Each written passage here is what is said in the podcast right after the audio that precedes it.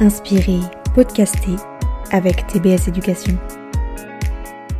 Bonjour à toutes et à tous, bienvenue dans ce nouvel épisode du podcast TBS Éducation. Nous avons le plaisir aujourd'hui de recevoir Madame Laura Bonzomblec, avec qui nous allons parler de la validation des acquis de l'expérience. Bonjour Laura. Bonjour Brice. En effet, je suis responsable VAE au sein de TBS Éducation depuis une dizaine d'années. À ce titre, j'accompagne les projets de VAE des candidats qui souhaitent valider un diplôme ou un titre euh, RNCP en tout ou partie avec TBS Éducation. Je travaille avec une équipe complètement dédiée euh, à la VAE qui est constituée d'une assistante pédagogique et de nos accompagnateurs VAE, chacun spécifiquement lié à un diplôme en particulier et pour lequel il a une expertise. Alors c'est un sujet très riche dont on va parler aujourd'hui. Est-ce qu'on peut rappeler d'abord en quoi consiste ce dispositif des acquis de l'expérience et surtout à qui il s'adresse? Le dispositif euh, VAE consiste euh, dans le fait de valider un diplôme ou un titre en rapport avec son expérience professionnelle, de le prouver via un écrit qui s'appelle euh, un livret 2 et de le soutenir à l'oral face à un jury. Et c'est un dispositif qui s'adresse à tous Oui, parfaitement, à tous, quel que soit son âge, sa nationalité, son statut et son niveau de formation.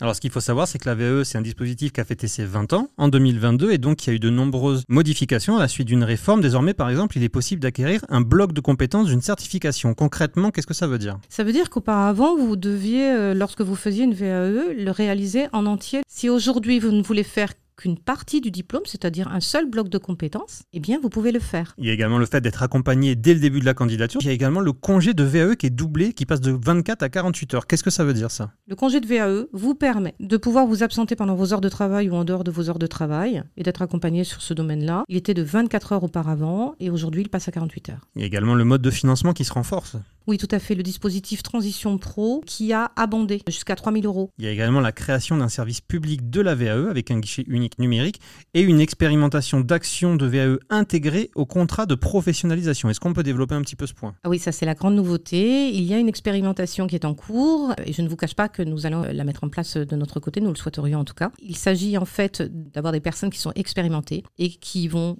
euh, faire une formation en alternance, donc euh, en contrat de professionnalisation sous ce et qui, pour tout ce qu'ils savent déjà faire, ne vont pas faire de formation et vont pouvoir le valider par la voie de la VAE. Et surtout, il n'y a plus de conditions d'ancienneté ni de liste, ça c'est aussi nouveau.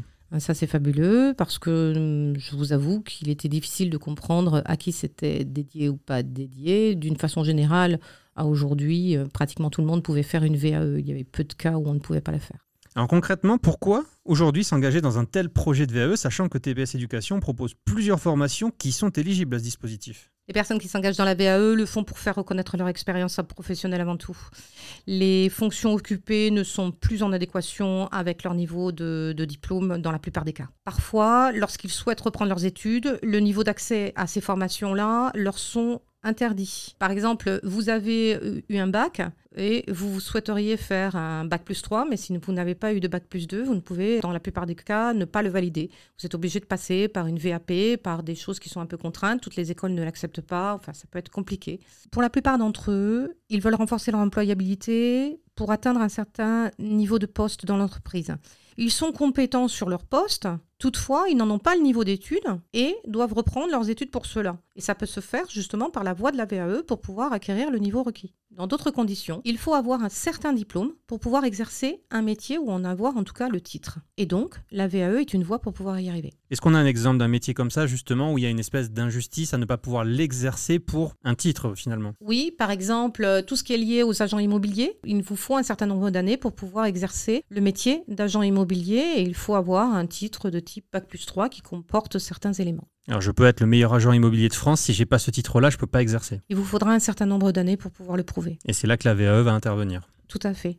Alors comment ça se passe concrètement pour constituer son dossier? Pour constituer un dossier, l'établissement certificateur réalise avec le candidat un entretien de faisabilité, opportunité. Par exemple, à TBS Éducation, la VAE est ouverte à 16 de nos titres ou diplômes qui vont du bac plus 2 au bac plus 5. Les candidats remplissent un dossier de candidature qui contient des pièces justificatives des postes occupés euh, qui sont liés à la certification qu'ils visent. Et au préalable, je leur envoie un référentiel de compétences euh, qui est inscrit au RNCP. Qu'est-ce qu'un référentiel de compétences?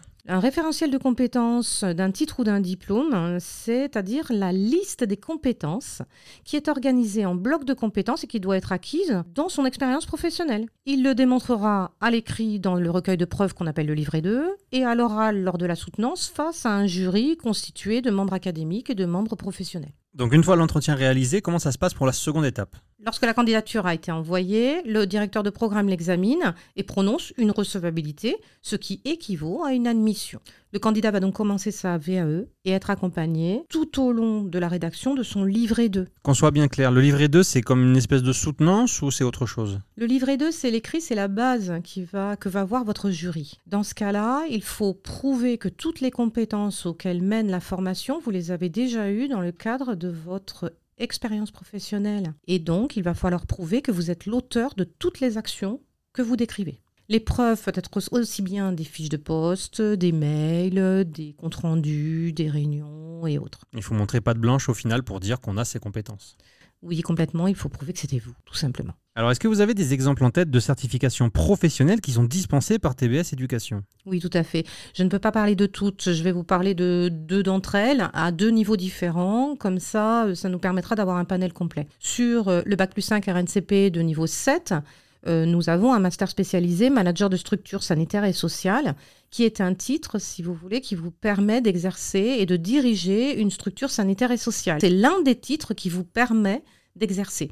Nous avons des personnes qui viennent nous voir au titre de la VAE parce qu'ils ont déjà exercé, ils étaient adjoints, ils avaient des responsabilités et ont exercé et vont bien faire à ce moment-là euh, vérifier leur expérience professionnelle. Dans l'autre cas, nous avons des bacs plus 3 par exemple sur euh, responsable de développement commercial, dans lequel euh, on peut avoir la carte transaction et nous avons des personnes qui viennent nous voir spécifiquement pour avoir cette carte qui vous permet de diriger une agence immobilière. À travers ces deux exemples-là, cela vous montre qu'en validant votre passé professionnel, vous pouvez servir tout simplement votre avenir. Bah écoutez, c'est un sujet extrêmement riche comme on en parlait au début de cet épisode. Vous pouvez bien évidemment retrouver toutes les informations de ce dispositif sur le site de TBS Éducation. On vous met tous les liens dans la description du podcast.